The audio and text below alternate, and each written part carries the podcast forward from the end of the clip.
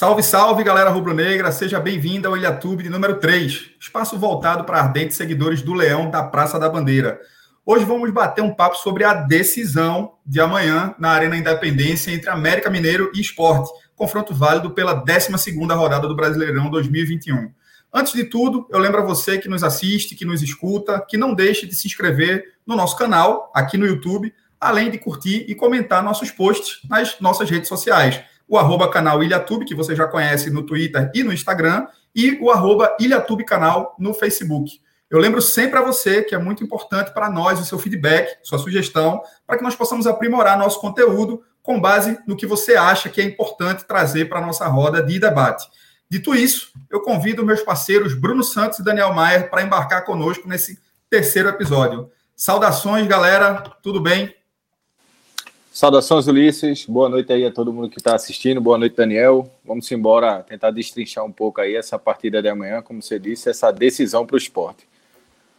É, boa noite a todo mundo. Isso aí. Amanhã é uma decisão e vamos para cima, né? Verdade, verdade. É, eu lembro que o, o, jogo acontece amanhã às 20 horas e tem transmissão pelo Premier e também pelo é, Sport TV. Bruno, você tem aí um histórico de confrontos de América e Esporte. Você quer compartilhar com a galera aí um confronto bem equilibrado, né? Bem equilibrado, Ulisses, e principalmente quando o assunto é Campeonato Brasileiro da Série A. É, hoje a gente tem aí 24 partidas realizadas entre Esporte e América Mineiro, com nove vitórias do, do time mineiro, oito vitórias nossas, infelizmente, e sete empates esse, esse equilíbrio ele é ainda maior quando a gente fala de Campeonato Brasileiro. Foram 11 partidas, quatro vitórias para cada lado e três empates. Amanhã, em Campeonato Brasileiro, a gente vai, quem sabe, desequilibra esse confronto aí.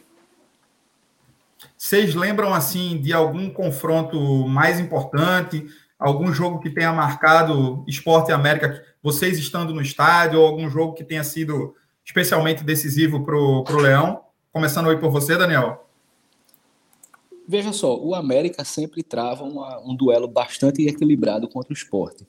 É, nós, inclusive, inclusive, já falamos no programa anterior que faz parte da gestão do América contar, de certa forma, com um rebaixamento. Isso na primeira divisão. Eles objetivam bastante equilibrar o clube, tanto de forma tanto em seu orçamento como é, em sua estrutura. Então, eles observam ainda a Série A como um mecanismo de financiar uma estruturação do clube. Basta você, basta você observar que eles têm uma arena bastante moderna. Isso porque não foi falado ainda sobre o CT do América, do famoso América Mineiro, do Coelho, da Toca do Coelho.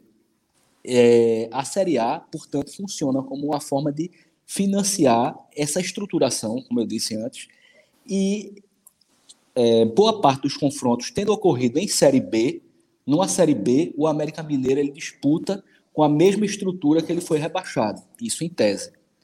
É, digamos, ele está agora na zona de rebaixamento, ou pelo menos deve estar tá para entrar. Eu acho que ele está em 16. É, 16. Se ganharmos amanhã, amanhã, a gente faz o X em relação a, a eles. Se amanhã Magrão, ele entra, né? Se Magrão nos abençoar, amanhã ele entra. Amanhã ele entra, com a graça de Deus. Bom, o fato é que a diretoria do América Mineiro, eles já, eles já fazem, já traçam a estratégia, o ano, o planejamento, contando ou com o rebaixamento, ou de certa forma com o acesso. Então, o, o fato é que nós temos confrontos bastante equilibrados. Se você pegar o América Mineiro, ele, o pessoal até brinca que é um ioiô. Sobe, cai, sobe, cai, sobe, cai. Só que isso não é para ser observado de forma jocosa, de forma de, como uma brincadeira. Isso é uma estratégia do clube, de um clube, um clube de um estado extremamente rico. Acredito que é o segundo estado com a economia mais forte do Brasil e que tem do, duas potências do futebol, o Atlético Mineiro e o Cruzeiro.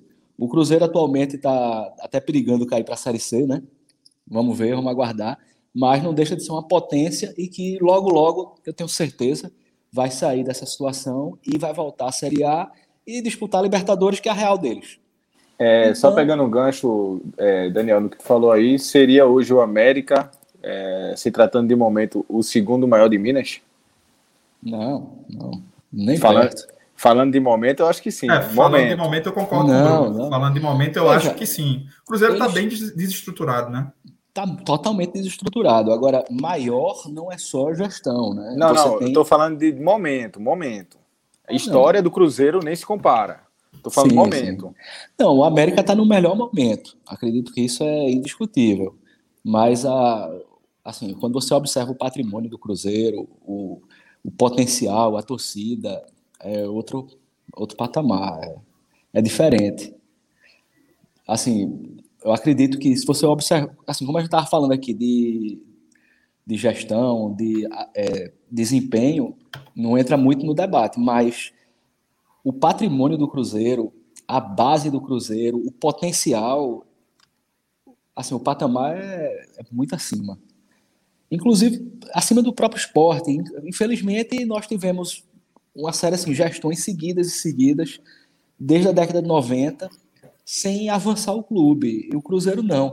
Para vocês terem ideia, na década de 90 o Cruzeiro já investia numa base o que, o que nós não tínhamos. Em 2000, 2000 para 2001, a base do esporte foi extinta. E o Cruzeiro abriu nessa mesma época um segundo CT. Foi a Toca da Raposa 2. Então, o, a visão de clube é diferente. É, é, outra, outra coisa. Só que aí, sendo, mais, assim, sendo analisando diretamente o América. Não, eles não são o segundo é, time de Minas Gerais. Estão no, no, melhor momento do que o Cruzeiro? Claro que estão. Eles estão disputando a Série A e o Cruzeiro, o Cruzeiro disputando é, um rebaixamento eventual para a Série C. Agora, isso não é, o, assim, minha opinião, não é o único único, é o único mote. Balizador, deve... né? Isso, o único balizador de observação. Claro que no momento o América Mineiro é melhor. Mas gest... É... perdão, gestão não. Mas patrimônio, construção, torcida, é o Cruzeiro, pô. Cruzeiro rivaliza com, com o próprio Vasco, com o Palmeiras. É outro tamanho.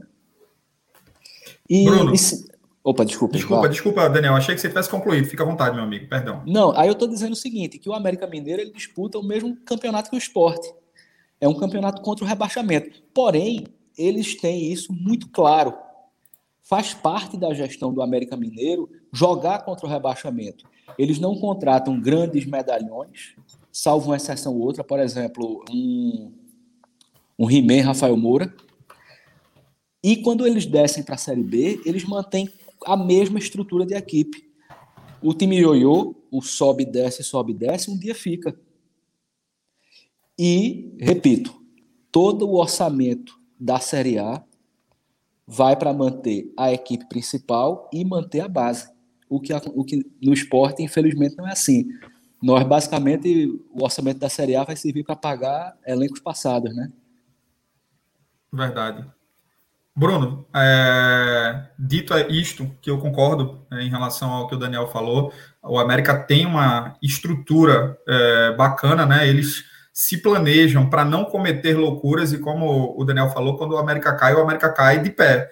Ele cai estruturado e rapidamente ele consegue voltar até que em algum momento ele consiga se manter por mais anos e assim conseguir se fortalecer e ser mais competitivo na Série A. Imagino que o fato de ter uma torcida é, que não pressione tanto, que não seja tão grande, de não ter tanto destaque na mídia, possa favorecer isso. Mas voltando aqui a confrontos, Bruno, algum confronto Esporte América que você guarde de forma especial aí na memória, um confronto mais marcante? Rapaz, é, Ulisses, tem alguns confrontos. É, eu confesso que recentemente, se eu não me engano, na Série B 2019, a gente é, inverteu o, os resultados, a gente venceu o, o América lá, né, na, na Arena Independência e perdeu aqui na Ilha do Retiro. rodada da Série B, de virada em três minutos. Justamente. virar nos últimos três minutos de jogo. E então assim, eu acho que os confrontos recentes a gente não tem levado muito é, muita vantagem não. Eu me recordo de 2018, ano que a gente foi rebaixado, a gente, é, se eu não me engano, estreou com o América Mineiro lá, numa partida onde a Genô era o goleiro e assim foi um desastre, a gente levou 3 a 0, assim. Isso. É, foi algo É inexplicável o que aconteceu. Me recordo também de, uma, de um empate na Ilha do Retiro, no ano de 2016, que graças ao grande Mark Gonzalez, a gente não perdeu aquele jogo na Ilha do Retiro. E ainda bem que não tinha VAR nessa época, né? Porque ele estava impedido no gol. É. Enfim, e se eu não me engano, Ulisses, uma vitória marcante do esporte foi no ano 2000. A gente venceu tanto na Copa, é, na Copa dos Campeões quanto na Copa Jovelange. A gente é, jogou dois, duas vezes esse ano com, com o América e venceu as duas. Sim. Ultimamente, é. até um reflexo um pouco do que o, o Daniel está falando, o América vem sendo um time chato de se jogar. É um time que mantém uma certa base, mantém uma certa estrutura de gestão e tudo isso. Então, assim, eu não tenho muitas lembranças boas recentes, não. Eu deixo essa aí para você, que você é um cara expert aí com essa sua memória aí. É, eu lembro mais de alguns jogos passados, assim, de mais alguns anos atrás. É, o de 2000, como você falou, é, foram jogos que foram bem marcantes. O jogo da Copa João Avelange até não, porque o esporte já estava classificado entre os oito. Naquela época o campeonato não era ponto corrido, era campeonato de, de classificar os oito, né, para os oito melhores. E ainda naquele ano tinha é, clubes que se classificavam também do módulo azul e do módulo amarelo, que formaram 16 é, para formar ali as oitavas de final, mas o esporte venceu de 1 a 0. Gol de Adriano Gerlin, é, goleiro do, do, do América era Milagres, que depois, por sinal, veio a passar pelo esporte. Mas eu lembro mesmo desse ano da eliminação do esporte contra o América. Na realidade, nós eliminamos o América na oitava de final da Copa dos Campeões. Primeiro jogo disputado em Maceió, o América ganhou 2 a 1 e na volta, em João Pessoa, o esporte ganhou 3 a 0 passou para as é, quartas de finais, não, na verdade, para as semifinais. O jogo foi válido pelas quartas, esporte passou pelas semi e depois veio a eliminar o São Paulo na despedida de Raí. E aí veio aquela final, que foi aquele jogo trágico que nós acabamos não ganhando para o Palmeiras. Mas eu lembro, lembro, lembro muito desse confronto aí do ano 2000. É Vamos até bom, um Ulisses. Desculpa aí te interromper, é até bom lembrar esse, esse momento tão bom do esporte na véspera do jogo, né? Lembrar o time de 2000. Vai que dá sorte para a gente amanhã e a gente vence essa partida e, e faz um X aí com a América, sai da zona e coloca o América dentro dela. Ô Ulisses, salvo engano, nessa época do jogo da Copa dos Campeões, o treinador do esporte ainda não era o Leão, era Celso Rotti. Não, já era Leão. É, já era Leão. Celso Rotti, eu acho Leão. que saiu na Copa do Nordeste. É, Celso Rotti foi campeão da Copa do Nordeste. Isso. E aí Vitória, depois. E logo depois ele saiu, acho que depois de um empate com o Náutico no Campeonato Pernambucano, se eu não me engano. É. Ele foi demitido e foi quando veio o Leão. E falando, ele foi demitido falando que, que a equipe do o elenco do esporte era dos piores que ele já tinha treinado. Bom era é. Celso Rotti. É, ele, ele é que era ele é que era bom, porque pelo amor de Deus, um dos piores que passaram também pela ilha. E diz muito sobre ele, né? Falar que o elenco do esporte era ruim. Verdade. Pois é, verdade. pois é.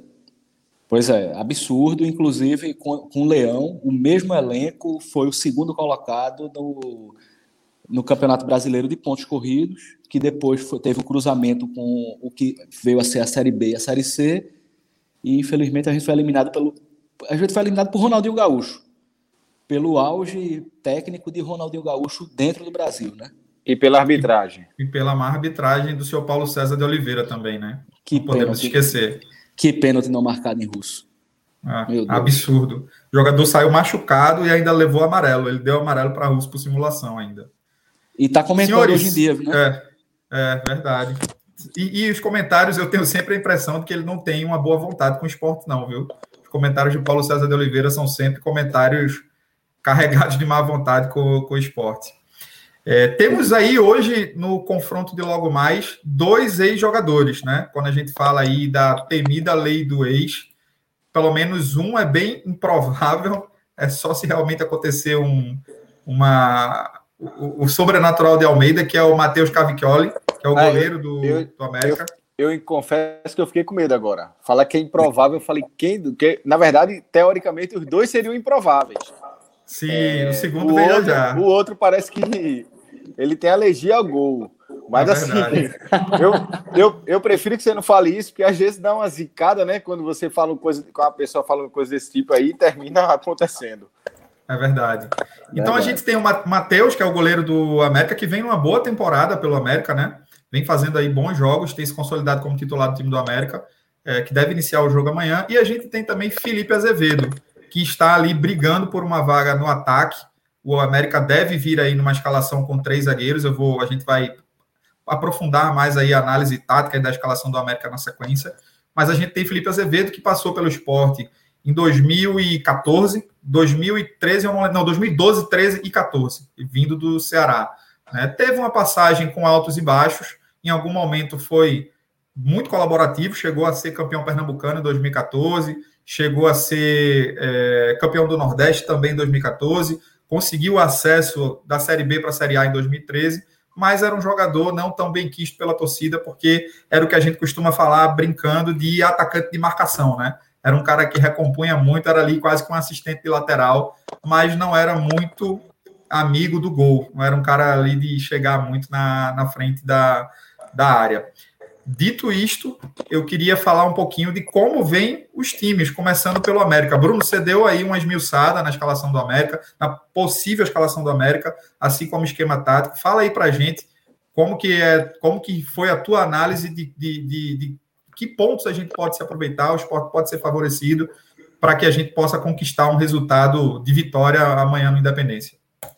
Então, Ulisses, é, na verdade o América ele deve repetir um pouco a formatação que jogou contra o Atlético Mineiro na, na última partida e que foi muito elogiada pela imprensa local lá né, de Minas Gerais, é, inclusive pelo próprio treinador, Wagner Mancini, falou isso na, na, na coletiva, que seria o Matheus Cavicchioli no gol, os zagueiros Eduardo Anderson é, não, desculpa. Anderson, Ricardo Silva e Zé Vitor. Esse Zé Vitor, que para é surpresa, é um jogador de Pernambuco e está sendo muito elogiado. É um jogador de 20 anos, se eu não me engano. Um zagueiro canhoto. Ah, daí ele coloca nas laterais Eduardo é, e João Paulo. Eu não sei a, se ele tem alguma dúvida aí entre João Paulo e Alan Ruschel, ex-chapecoense. No meio de campo tem Juninho, que era que foi campeão da ou vice-campeão da Série B com Lisca ano passado, era o capitão do América Mineiro, e Juninho Valoura, que é aquele Juninho que jogou no Bahia, jogou no Ceará e depois no Fortaleza. Inclusive eu considero um bom jogador. E para fechar o meio de campo, Bruno Nazário. Ah, se eu não me engano, jogou no Botafogo ano passado na Série A. É, no ataque, ele tem uma dúvida: seria Rodolfo e Carlos Alberto ou Fabrício Daniel. É, o que é que eu vi do América aí no. Eu tentei pesquisar um pouco. Ele não está é... considerando Felipe Azevedo para o ataque, não, Bruno? Eu tinha não. lido alguma matéria do GE que Felipe Azevedo corria por fora também para entrar de frente nesse jogo de amanhã. Não, pelo que eu vi, a dúvida dele é entre Carlos Alberto e Fabrício Daniel na frente. Na, é, no último jogo ele entrou com Ribamar, foi Ribamar e Carlos Alberto. Só que Ribamar, com cinco minutos do primeiro tempo, sofreu um estiramento na coxa e vai passar um tempo aí machucado. Então ele já acionou o Rodolfo, que também foi é, integrante da, da Série B, é, da campanha da Série B aí, que o América, no caso, foi vice-campeão. É, não sei se Daniel quer falar um pouco aí sobre o esporte e depois a gente debater um pouco a partida. Quer falar, na verdade, Daniel? Na verdade, eu quero falar sobre o América, porque tem um, tem, na verdade, é, Anderson, que é zagueiro do América, estava aqui no Confiança até isso. pouco tempo, né? Isso. 26 anos. E mencionar isso, que a zaga do América, ela é toda baseada em pessoas mais novas. Acredito que a média é de 20, 27 anos de idade, 26 ou 27 anos de idade, enquanto o meio, os volantes, eles são têm uma, uma idade um pouco mais avançada. Se você pegar, por exemplo, o Juninho, Juninho Valor a 35 anos, Bruno Nazário, apesar de ser mais novo, 26 anos, ele também tem uma, assim, tem um histórico de lesão bastante aparente. É, e deixar bem assim, bem, bem exposto isso, que a zaga, o setor defensivo do América Mineiro, ele é novo. Ele não é um, não tem uma, não tem uma idade avançada não. Pelo contrário, bastante novo e deles, assim, pelo menos dois deles revelados aqui no Nordeste, um em Sergipe e outro no Ceará. E o é, esporte? É, antes, da gente, antes da gente passar para o esporte, Bruno, eu quero só fazer destaque aqui para o momento do América, né? O América iniciou o campeonato muito mal, perdendo os três primeiros jogos para. Estou olhando aqui, fazendo uma colinha aqui, para Atlético Paranaense, Corinthians e Flamengo. Depois empatou com o Cuiabá dentro de casa, que era um adversário direto foi quando então trocou é, de comando pela primeira vez, assumindo o Wagner Mancini, que assumiu amanhã faz exatamente um mês do início do trabalho do Wagner Mancini. Ele iniciou assistindo o jogo dos, dos camarotes contra o Palmeiras, um jogo pela manhã, do dia 20. Não, não sei se vocês assistiram esse jogo, mas eu assisti. O América deu bastante trabalho ao líder Palmeiras. O Palmeiras só conseguiu virar o jogo no finalzinho já.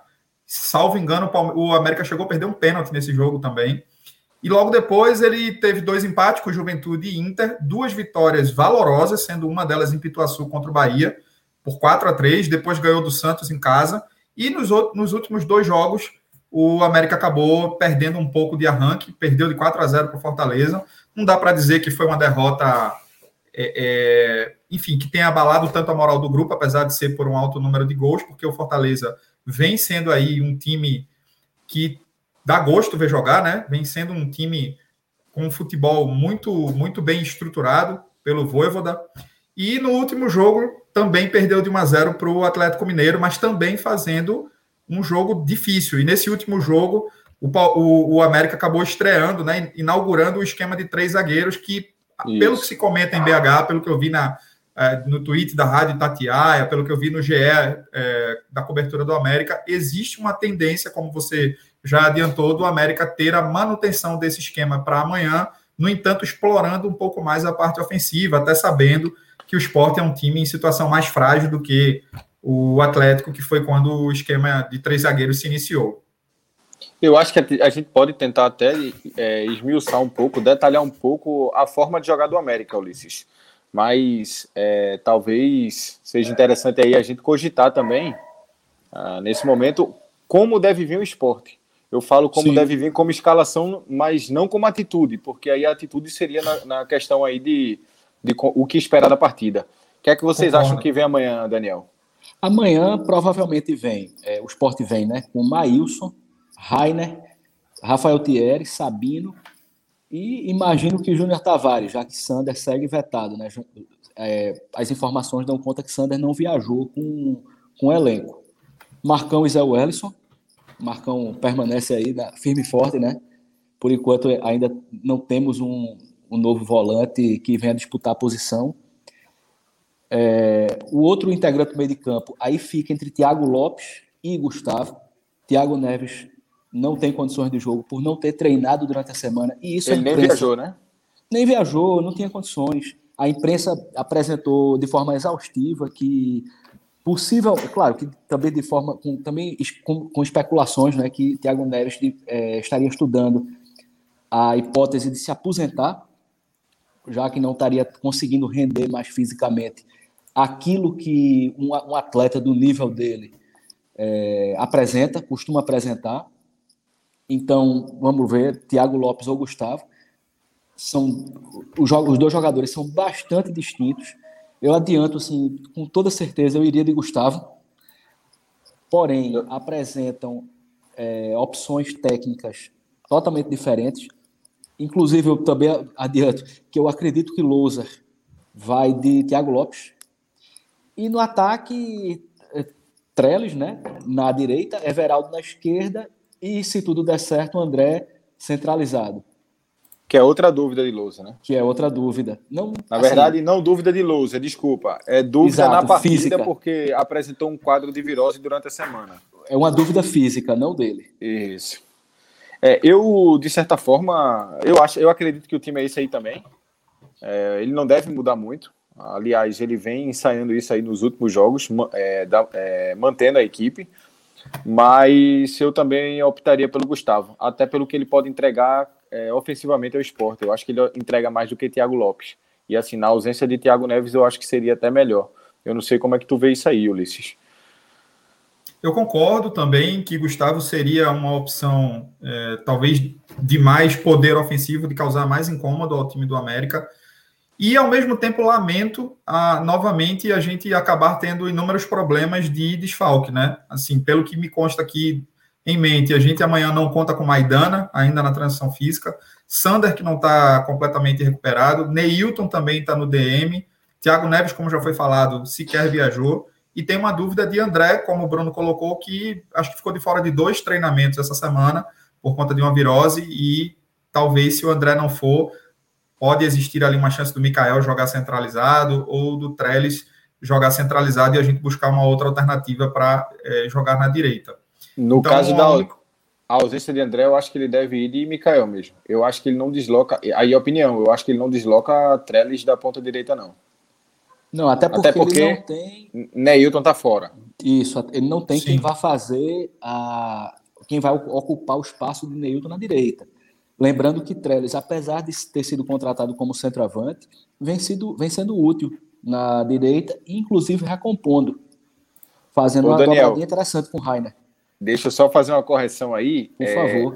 A gente tem uma opção na ponta direita. É um menino que subiu, viajou com o elenco agora, Cristiano, ah, Cristiano. Robert. Isso, ele joga de ponta direita. Mas eu acho que é muito mais para dar a cancha ao garoto, né? Eu acho improvável eu espero... que o garoto venha a ser aproveitado, né? Mas, Ulisses, é, Lousa nas últimas. Nos últimos não, acho que todos os jogos ele tem trocado os pontas.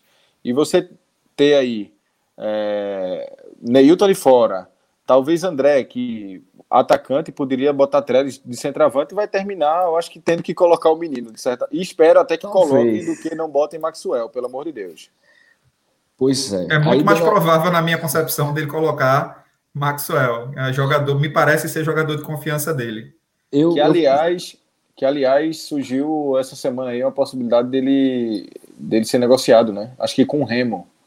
Eu vi em algum Eu soube Twitter que ele tinha uma proposta, mas não soube maiores detalhes de quem seria a proposta. É, eu vi que mas... seria do Remo. Eu vou concordar com vocês dois, né? Eu vou concordar com vocês dois. Eu acredito que ele vai escalar Maxwell, mas eu espero que ele que ele escale Cristiano. Assim, eu não conheço Cristiano, ninguém conhece Cristiano. A realidade é essa. Porém, ele é um cara novo, é, tem 20 anos, surgiu, segundo nossas pesquisas aqui, no São Bento, passou já por Curitiba, com, assim, com, tendo um desempenho razoável na base do Curitiba e foi contratado pelo esporte por ser uma esperança. Não. É... Oi, pode falar. Não, não, eu não falei não, mas eu ia depois ia complementar que se ele entregar o que Maxwell entrega, já está de bom tamanho. E eu ia falar isso também, que atualmente o que Maxwell, atualmente não, né? Desde que Maxwell chegou, o que ele entrega, acredito que Cristiano também entregue. Aliás, eu acho Maxwell a cara do Remo. Na verdade, eu acho ele a cara de quem quiser contratar ele. a cara de quem quiser é. aliviar a folha do esporte, né?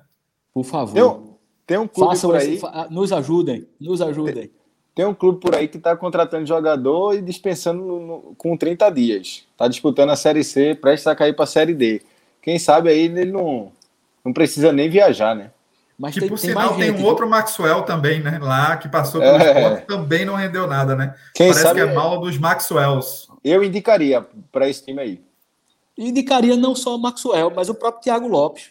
Também. Thiago Lopes. Ah, rapaz, Thiago Lopes era um cara que eu tive até uma esperança dele ajudar. Aquele jogador, Dois. nota 6, de ajudar. Mas assim, o que ele vem mostrando dentro de campo para o esporte é assustador. E não é assustador na parte técnica, não. Não. Eu digo na parte de motivação, de disposição. Assim, é, espero que se ele for escolhido para entrar amanhã, que ele tenha uma outra atitude que ele vem tendo. Mas para mim, assim, tá escancarado o comprometimento de Thiago Lopes no esporte hoje. Isso. Galera, é, uma vez que a gente já deu aí uma rápida passada pelas escalações dos times, é, tendo em vista essa escalação que o esporte deve ir a campo, que nós estamos projetando, e a escalação que o América deve vir a campo também. Quais vocês acham que são os pontos fortes do América que mais nos preocupam e os pontos de fragilidade que podem ser explorados pelo time de Lousa? Começa por você, Bruno. Então, é, eu passei o dia hoje estudando esse time do América. Eu confesso que a gente não tem muito material para ver, até para assistir os jogos passados é difícil. É, mas, pelo que eu vi, assim, o América nessa formação só teve um jogo que foi contra o Galo e foi, foi muito elogiado. Foi um time que é, ele coloca os dois laterais é, espelhando os laterais adversários, ou seja, tanto na fase ofensiva quanto na fase defensiva. O João Paulo, que na verdade contra o Atlético foi o Alan Ruschel, e o Eduardo, eles, eles são quase um ponta, são quase um atacante, eles dão profundidade ao time do América. E quando o América não tem a bola, eles vão marcar lá no campo do, do adversário. Eles, eles é, marcaram os laterais do América. E os dois atacantes defendem os dois zagueiros. Na fase ofensiva, dependendo de quem seja escalado, se no caso for o Carlos Alberto e o, o Rodolfo, eles têm mais mobilidade. E o que é que aconteceu? É, foram os dois que mais jogaram contra o, o Galo. O que é que aconteceu no jogo? Eles criavam sobrecarga de um lado do campo, levavam cinco a seis jogadores do América para um lado do campo, e geralmente era para o lado esquerdo de ataque do América, e o Eduardo, lateral direito, entrava sozinho pela direita. Ele gerou, se eu não me engano, duas, bola, duas bolas perigosas aí de gol. E o América terminou não fazendo gol dessa forma. O que depois, no segundo tempo, é, o Cuca deu uma, uma corrigida um pouco no time, principalmente na, nas costas dos volantes do América, que também jogam bastante adiantado. Se você pegar as, os lances da partida, dá para observar que os zagueiros do América, eles, os dois de lado, eles tornam quase os laterais e fica um zagueiro central sozinho. E aí, Ulisses, eu acho que é onde o esporte pode explorar um pouco, principalmente com essa bola longa. É, o América jogou em bloco alto o tempo inteiro.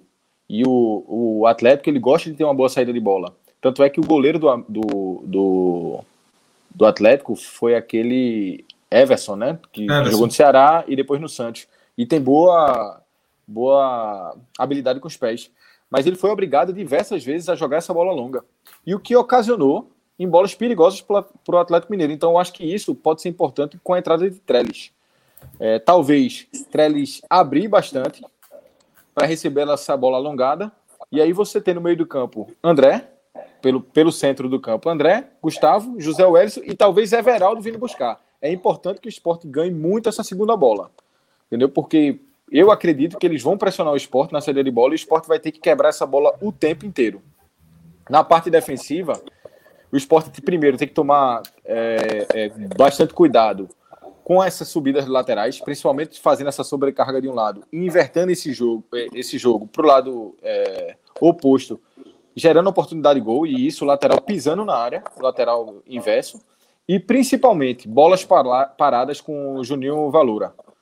É, na partida contra o Galo, ele gerou uma, um perigo iminente aí no, no, através de um escanteio. E assim, a, a batida de falta dele a gente também já conhece. Se eu não me engano, a gente levou um gol dele, inclusive pelo Bahia, na final da Copa do Nordeste, 2017. Isso, primeiro, no primeiro jogo da ilha. Isso. Então, assim, é, eu acho que é o ponto que, que a gente tem que tomar cuidado com, com o América. Mas, no mais, é isso. É, tentar aí, eu acredito que a gente vai jogar é, defensivamente com duas linhas de quatro talvez dando um pouco do lado do campo para eles é, obrigarem eles a levantar essa bola na área e os dois jogadores deles não têm estatura. A não ser que entre, eu acho que é Fran... Fabrício Daniel.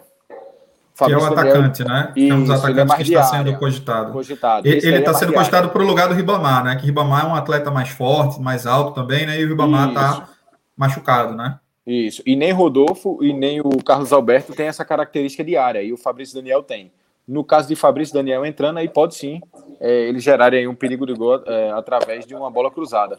Mas eu acho que é isso, no, no mais é isso mesmo, Ulisses. Eu acho que o esporte é, tem que fazer uma partida semelhante ao que fez contra o Santos, entendeu? É, com a transição rápida, eu acho que a gente vai ter muito espaço. Os laterais dele não recompõem rapidamente.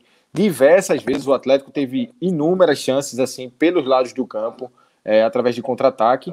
E eu acho que isso talvez, o que a gente tanto bate aqui nas características dos nossos pontas, que talvez nesse jogo seja interessante. Que eu acredito que eles vão ter campo para correr, para dar velocidade. Que essa bola seja ligada rapidamente para a gente poder fazer essa vantagem aí. Eu não sei como é que vocês estão vendo aí a partida.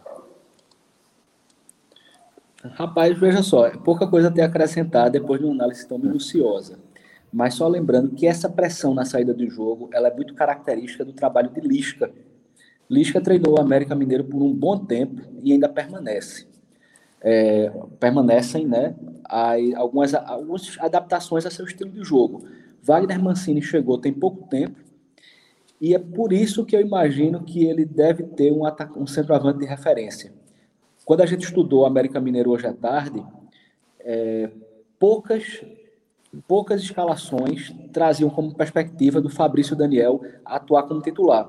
Apesar de que o Carlos Alberto não, não é um cara de estatura desprezível, não. Um cara que tem 1,79, tem uma boa complexão física, mas, como a gente conversou também, é muito novo.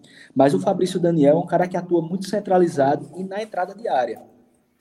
O Wagner Mancini, ele sempre, quase sempre, ele utiliza um atacante centralizado. Então, vamos lá, eu acho que ele chega com força nessa, nessa perspectiva. Ô, Daniel, eu, eu até, de certa forma, eu, eu cogitei isso daí também, eu pensei. Só que eu acho que se tiver que sair, quem sai é Rodolfo. Carlos Alberto entrou muito bem e está sendo muito elogiado pela imprensa lá de Minas. Assim, tá, eu tenho ouvido falar muito bem do Carlos Alberto também. E é um, Isso. E é um cara que, assim, está despontando, né? Isso. Tem 20 anos de idade, tem, enfim, tá, tá muito elogiado, muito elogiado mesmo. Possivelmente Rapaz, quem sai é o Rodolfo mesmo. Isso. Assim, se tiver que jogar contra o Galo, ele jogou com os dois. Ele jogou com com o Rodolfo e o Carlos Alberto. E deu trabalho ao Galo. Agora sim, nenhum dos dois ficou fixo na área. Eles sempre caíam para a ponta e quem preenchia o espaço era o Juninho. O Juninho, o capitão, não o Juninho Valora. Era ou o Juninho ou o Bruno Nazário.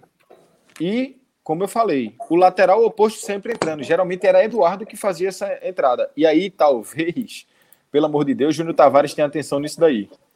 Porque, veja, é, é isso que, eu, isso que eu ia comentar, porque você falou o seguinte, que os laterais levavam muita. deixavam muito espaço para o Atlético Mineiro. Para o Atlético Mineiro. Isso, nós, mas é muito mesmo. Estar jogando, é, mas nós vamos estar jogando com Rainer e com Júnior Tavares. Então, acredito que a, a perspectiva não é, não é, exatamente essa. E não vou nem falar de qualidade técnica, eu estou falando assim de vontade. O Júnior Tavares está sendo o pior atleta do time titular, pô. Rapaz, amanhã. Amanhã, se ele souber jogar o jogo, eu acho que ele sofre menos. Se ele conseguir recompor essa parte aí, fechar a linha de quatro, estreitar um pouco e se ligar nessa entrada de Eduardo, eu acho que ele pode ser mais útil, porque quem vai explorar esse, esse espaço aí dado pelo América é Everaldo. E eu aí eu acho que amanhã Everaldo pode ser uma peça-chave para o jogo. Que também está devendo, né? É verdade. Bastante. Bem, eu, eu dando aqui um pouco da minha opinião, eu vou trazer o fator que não tem só a ver com é, distribuição tática do time, mas tem a ver mais com a questão anímica. Eu estou esperançoso, é, uma coisa que a gente precisa buscar se agarrar com o novo momento que o elenco está passando. Me parece que na sexta-feira já houve uma reunião da nova diretoria de futebol, assim como o Léo Lopes também, né? E o Nelo Campos representando a diretoria de futebol junto com o pessoal de transição lá, acho que teve uma, uma passagem de bastão do Fred Domingos e do Vanderson, diretores que já não tinham mais nenhum tipo de interlocução com o elenco.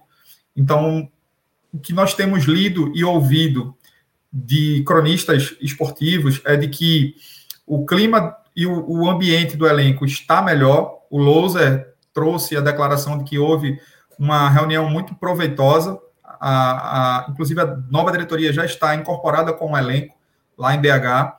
Então, me parece que pode ser que o elenco tenha esse novo fato como um, um, uma mola propulsora para jogar bem, para poder ter uma nova atitude dentro de campo. Não sei como ficaram as questões ainda de salário, mas o Yuri Romão, que vai ser o cara, é o vice-presidente executivo, que vai ser a pessoa responsável pela parte financeira, né? Por equalização dessa parte agora, deu uma entrevista dizendo que tem metas de curtíssimo prazo, de curto prazo, de médio prazo e de longo prazo, e a questão da equalização dos salários dos funcionários e atletas está contida dentro do curtíssimo prazo. Espero que eh, já exista aí uma, uma expectativa de data para pagar. Ele, pelo menos, disse que tentaria pagar uma das folhas que estão em atraso, das duas que estão em atraso, é a informação que nós temos, dentro dos próximos 15 dias. Acho que isso pode ser muito importante para trazer esse novo momento e esse novo nova motivação para o elenco. Dentro do campo, o América tem uma defesa das piores do campeonato, uma defesa que já foi vazada 16 vezes. Em contrapartida, nós temos um dos piores ataques. O América tem a terceira pior defesa, nós temos o segundo pior ataque. Só marcamos seis gols. Então, vai ser talvez um jogo de, de, de pouca oportunidade e que quem conseguir aproveitar as oportunidades que surgirem vai poder se sair melhor. No esporte, a gente tem tido uma consistência defensiva relativamente boa, mas que não tem sido suficiente para alavancar a classificação do time, a posição do time no, no, no campeonato. E o América também não tem um dos melhores ataques. Então, quando a gente compara as, os setores diretamente que vão ali se, se enfrentar, né? Ataque contra defesa e defesa contra ataque. O esporte tem um mau ataque, o América tem uma má defesa. O esporte tem uma razoável defesa e o América tem um mau ataque. Então parece que dentro dessas, desses dois extremos o esporte pode ter alguma vantagem. Então, eu espero muito que amanhã o, o, o time possa aproveitar bastante o lado do campo, né? Como o Bruno falou, a gente volta com o Rainer amanhã. Nos ressentimos muito da ausência de Rainer nos dois últimos jogos. Contra o Fluminense, ele acabou sendo desfalque de última hora. Contra o Atlético Goianiense, ele precisou ser substituído num momento crucial ali, logo no, no, no primeiro tempo. Salvo engano, acho que foi no primeiro tempo ainda a contusão dele. Então, tendo amanhã dois laterais, espero que a gente consiga explorar bem essa deficiência de defesa do América para trazer uma vitória. E aí, já aproveitando nessa questão de resultado, eu pergunto para vocês: amanhã é jogo para ganhar ou ganhar, ou um empate não é tão mau negócio, já que o América é, é, é, é adversário direto e a gente impede eles também de colocar aí mais três pontos à nossa frente. O que, que vocês acham? Rapaz, em minha opinião, é um jogo para pontuar antes de qualquer coisa. Agora, a depender da situação, vencer. Ponto forte do América, minha, é, também fazendo aqui a leitura. Juventude da, do setor defensivo, apesar de, de ser bastante vazado, e o ataque que é promissor. Ponto fraco do América, meio campo, que é o que a gente deve explorar, na verdade, é a parte física deles. Ponto fraco do esporte, Thiago Lopes ou Gustavo. É essa incerteza e que acredito que vai ser Thiago Lopes, e, isso, e, e essa opção é, vai ter como, como conclusão, provavelmente, um jogo mais amarrado, e pelo, pelo retrospecto que Thiago Lopes teve no brasileiro, esqueça o Thiago Lopes do Pernambucano, que era outro jogador, acredito que ali vai ser o ponto fraco do esporte, onde não vamos conseguir fazer a ligação entre meio e ataque. E novamente vamos ter André, que era para ser o atacante centralizado, tendo que voltar para buscar jogo, e os nossos pontas, talvez, tendo seu desempenho comprometido. Uma dúvida, é, gente. Passando aí por Bruno. A gente tem falado disso recorrentemente, né? Falamos disso é, no jogo contra, contra o Fluminense e depois do jogo contra o Fluminense nos nossos, nos nossos bate-papos de bastidores a gente tem falado também. Se perder amanhã, que eu espero que isso não aconteça, Louser ganha, ainda tem fôlego pelo fato da nova diretoria estar tá começando, ele tem confiança realmente, ou a declaração ali da diretoria de que ele é o treinador, de que ele teoricamente estaria prestigiado, é uma declaração mais política que, que você acha, Bruno? Ulisses, é, sendo bem sincero, eu até elogiei a entrevista de Nelo Campos, que assumiu o, o, futebol no dia seguinte. Eu acho que a postura tem que ser de fato essa daí. Você tem que tentar trazer o elenco para você. Me parece que o esporte sofre com problema aí extracampo, mas é, pelo que pelo histórico né, que a gente vê aí de diretores abnegados, eles não conseguem segurar tanto tempo um treinador com mau resultado. E ainda mais uma direção que está chegando agora e precisa ah, dar opinião aí popular. O, o, a direção antiga já não, não gozava mais do prestígio da torcida e era uma, uma diretoria já de transição praticamente. Eu acho que se Lousa perde amanhã é capaz de a diretoria tomar uma decisão com o trabalho dele. Mas você, Bruno Santos, diretor de futebol do esporte. Manteria Rapaz. ou desligaria a lousa? Em Rapaz. caso de uma derrota. Ou em caso de uma não vitória? Não, eu acho que empate não é descartável, não. Até porque na próxima partida o esporte pega o Ceará em casa e o América sai para jogar contra o Grêmio.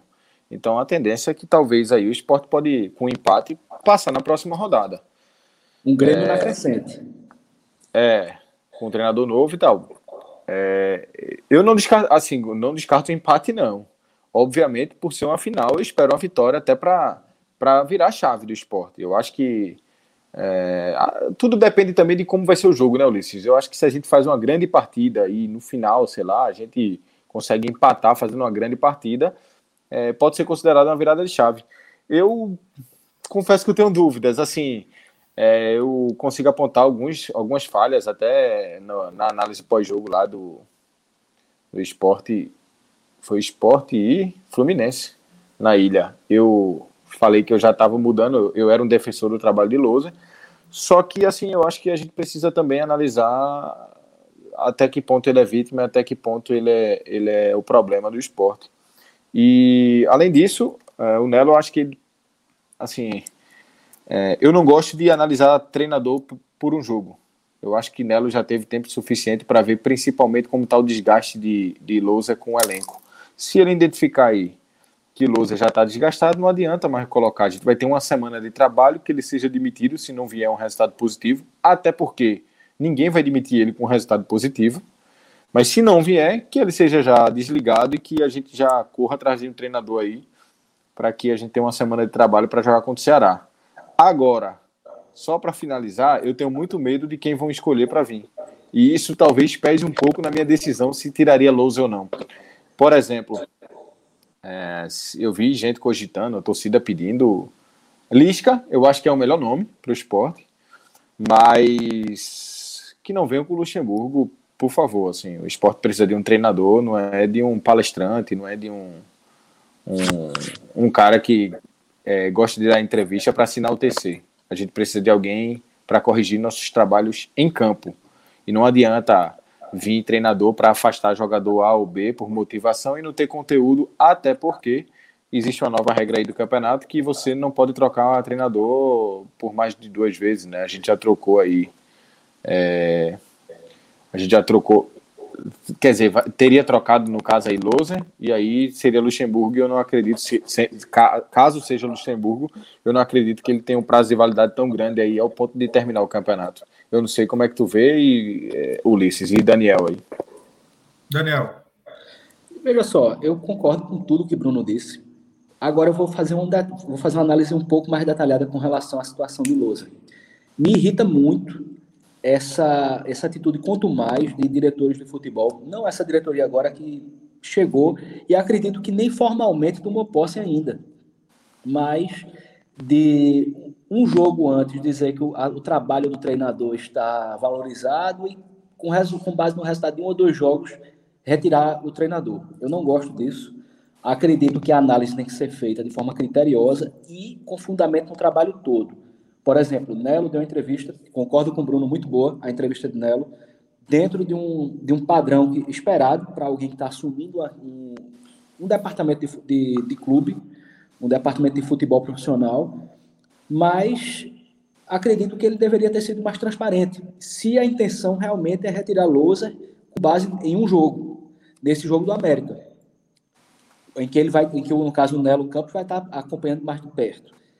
Se o resultado for negativo e ele e realmente o Lousa tiver sua continuidade interrompida, poxa, para que dizer que o Lousa está totalmente acobertado pela direção? Basta, basta você mencionar que, o, que, que todo o trabalho do departamento de futebol, equipe, comissão técnica, todo o departamento está sendo analisado. Não acredito que um resultado vá ser fundamental. Ou, basicamente, se um resultado, digamos, um resultado negativo amanhã, for determinante para retirar a lousa, poxa, já tivessem estudando a retirada dele essa semana. Já, ou se fosse o caso, já retirassem. Porque, tudo bem, vamos supor que empate com a América, aí não cai.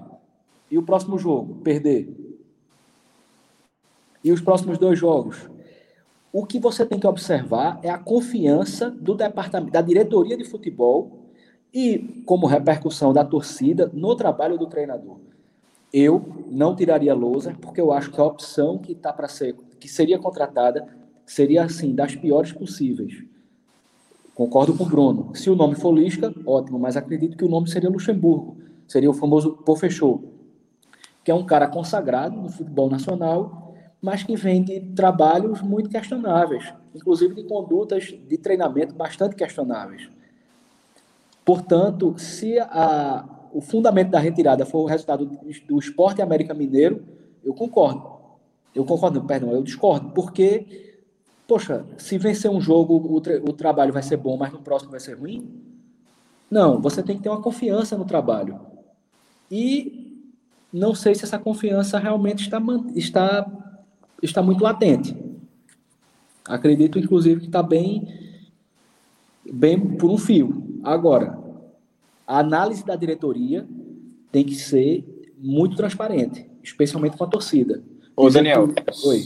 deixa eu só te interromper. É, eu concordo com o que tu falou, é, só que, assim, para a nova diretoria é muito complicado, porque eles assumiram aí numa sexta-feira e o jogo já era na segunda. Então, o que eles têm que fazer é tentar passar, infelizmente, confiança aí mesmo para o elenco para ver se consegue um bom resultado. Não, mas isso tá tranquilo. A confiança, mas, exatamente. Mas para a torcida. Mas, não, mas eu digo assim, não tem como ele jogar para a torcida e não atingi-la internamente, né? Se ele fala qualquer outro tipo de coisa, ele poderia estar criando um mal-estar ainda pior. Infelizmente, essa nova diretoria está pisando em ovos hoje com o elenco. Verdade. Entendeu? Então, Mas... assim, então, assim é... eu acho que tudo não, não vai passar por um resultado, mas talvez, e isso aí o torcedor não tem como saber, não, se, não. O, se o elenco confia realmente em Lousa. Porque se o elenco não confiar, não adianta. Nelo pode achar o melhor trabalho do mundo, não vai para frente. Então era só isso aí que eu Esse, queria falar. Mas isso é que eu queria bater. É que se realmente a confiança foi quebrada, é, você tem que avaliar o trabalho, mas já se preparar para uma decisão, mesmo com um resultado positivo. Mas é difícil.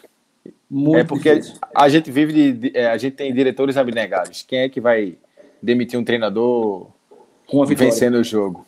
A primeira a bater era a imprensa. Então assim, os caras já chegam querendo não desgastado. E como é que tu explica isso lá dentro? É difícil. É, muito difícil.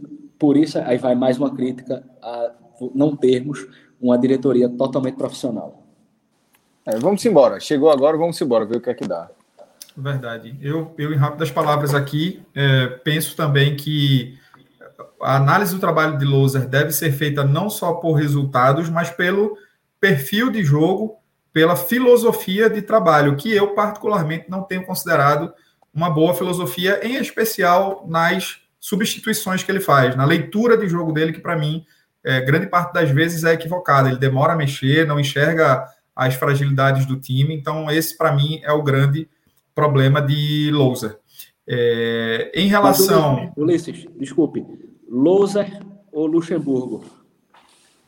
É difícil, viu? É difícil. Eu acho ah. que Louser ainda, eu acho que Louser ainda, até porque Luxemburgo teve problemas com o elenco de 2017 e um dos remanescentes daquele elenco que teve problemas é André, que é um dos líderes do grupo hoje. Mas a então, relação com o André era boa. É, bom, eu é. Não, não, não tinha informação, mas eu Isso. sei que houve alguns problemas ali com jogadores como Samuel Xavier, com Richelli, com Diego Souza. Sim. E eu imaginei que talvez por André ser muito próximo àquele grupo, pudesse ter de alguma forma respingado também. Mas é, não acho que Luxemburgo seja também o melhor nome, mas não tenho uma opinião formada quando falamos entre Luxemburgo e Louser.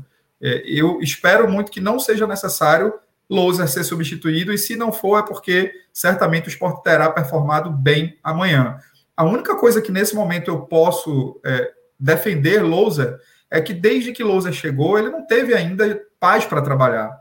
Ele não teve o time todo inteiro, ele não teve o elenco focado só nas quatro linhas, por conta de todos os problemas políticos e financeiros que o esporte vem passando. Então, tivemos casos de indisciplina. Esse foi aí um dos grandes problemas que tem sido difícil para a Loser administrar. Aí o, o, Bruno até coloca aí um comentário do Rodolfo. Loser, porque Luxemburgo é um ex-treinador em atividade. Realmente muita gente tem essa opinião. Eu vou aqui aproveitar rapidamente, viu, pessoal? Dar um abraço aqui para todo mundo que mandou mensagem para a gente hoje, a galera que está aqui com a gente. Não vou ler todas as mensagens porque o pré-jogo normalmente vai ser um programa um pouco mais curtinho. A gente aqui até combinou que faríamos um programa mais rápido hoje e já estamos aí rompendo a casa dos 55 minutos. Mas vai um abraço aqui para o Fernando Santos, para o José Eduardo, para o Carlos Nascimento, para o João Guilherme, Luiz Fábio e o Rodolfo também, que há pouco falou conosco aí, falando a sua opinião a respeito do Luxemburgo e do Lousa. Senhores, para a gente passar a régua aqui, uma dúvida. Qual o palpite de vocês para amanhã? Bruno. Quer começar, Daniel? Ah, comigo? Pode, pode ir, Bruno. Bruno, é você. Rapaz, é tão difícil traçar um prognóstico para esse time do esporte. Eu vou. Eu tô com a, com a minha energia renovada. Eu vou em 2x1 um esporte. E aí, Daniel? Empate. Agora, resultado complicado, porque o ataque do esporte não está sendo muito municiado, não. Inclusive pelos próprios atacantes laterais. Confia que o... amanhã tem show de Trellis. Rapaz, só comentando isso de Lousa. Cara, é, realmente Lousa peca muito na leitura de jogo. Mas imagina, o cara tá tendo que escalar Trellis de, de atacante de lado, pô. Ele tornou Trellis útil, aliás. Tornou Trellis útil. É o atacante que foi útil por ficar longe da área. Isso. Inclusive, quando se, quando se aproximou do gol no último jogo, foi um transtorno, porque ele perdeu o lance da vitória. É verdade. Assim, Lousa é o cara que está sendo treinador, está sendo diretor de futebol, está sendo psicólogo e está sendo líder de elenco. Só não está sendo treinador na hora de substituir, mas vamos embora. É. Verdade. Verdade. Bom, eu, eu, eu acho que amanhã, eu, eu acho que amanhã a gente vai ter um 0 a 0 Beleza. Eu, eu acho que amanhã a gente vai ter um jogo picado. É, muito provavelmente será um jogo de pouca qualidade técnica, mas eu estou esperançoso com a questão do fato novo da chegada da nova diretoria. Eu aposto num 1 a 0 chorado para a gente começar essa virada de chave. Para mim, esse jogo de amanhã é extremamente decisivo. Eu acho que o empate só precisa ser pensada a possibilidade do empate. Se a gente chegar ali aos 30 do segundo tempo, 35 do segundo tempo, e o jogo se mostrar um jogo desfavorável para o esporte, sei lá, com jogadores machucados, com expulsão, alguma coisa do tipo, mas para mim, amanhã é jogo para o esporte jogar para vencer, é jogo para o esporte jogar para frente. Não seria, em outros momentos, eu consideraria o empate até um resultado aceitável, mas nós tivemos jogos aí é, que foram muito ruins, como, por exemplo, o Cuiabá, que nós deixamos de ganhar três pontos, que já era um adversário direto. Fizemos o gol de saída contra o Atlético Goianiense, permitimos o empate, levamos uma virada para o Fluminense reserva. Então, acabamos desperdiçando pelo caminho pontos muito importantes que a gente começa a ter que ganhar jogos que estão fora da conta. E eu nem acho que contra o América está tão fora da conta assim. É um time que veio da Série B, é um time que não está com toda essa estrutura, um time que nos últimos dois jogos não marcou nenhum gol e tomou cinco, como já falei. Tem uma das piores defesas do campeonato também, salvo engano, a terceira pior defesa. Então amanhã tem que ser um jogo para ganhar, para causar no elenco um, um, uma melhor motivação, um melhor ânimo e a gente ir para o jogo contra o Ceará, quem sabe um pouco mais embalado. Então eu aposto no 1 a 0 amanhã, chorado, mas prevejo um jogo difícil e de baixa qualidade. É isso, senhores? É Algum isso. ponto mais? Passamos a, a régua e fechamos a conta? Sim. Eu, fecho, sim. eu assino embaixo 1 a 0 como ótimo resultado. Goleada, né, Daniel? Porra, goleada e três pontos. Seis pontos na realidade. Verdade. Beleza, gente. A gente vai ficando por aqui, então. Obrigado a você que esteve conosco aqui ao vivo, nos assistindo até agora, 23 horas e 8 minutos. Você que vai assistir esse programa depois, imagino eu, ainda no final do domingo ou até mesmo amanhã, antes da partida, na segunda-feira. Deixa aí o seu comentário. Não se esqueça de é, nos seguir no Twitter, no Instagram e também de nos adicionar lá no Facebook, além de se inscrever aqui no canal, deixar o seu gostei ou o seu não gostei, para a gente ter esse termômetro do que nós precisamos melhorar. E um último convite que a gente sempre fará é, em todas as nossas transmissões aqui é não esqueça de se associar. O esporte vive um momento em que é necessário o abraço da torcida. O clube vive um momento financeiro difícil e é necessário que a torcida rubro-negra, a massa rubro-negra, coloque o clube no colo e realmente venha trazer aí a sua contribuição, que é importantíssima para a gente poder ter um clube de volta ao que vivemos no passado recente, sanado, sem débitos e voltando a disputar forte competições como a Série A e algumas outras. Beleza, pessoal? Então, falou, gente. Um abraço a todos, pelo esporte tudo. Pelo, pelo esporte, esporte tudo. Boa noite. Valeu.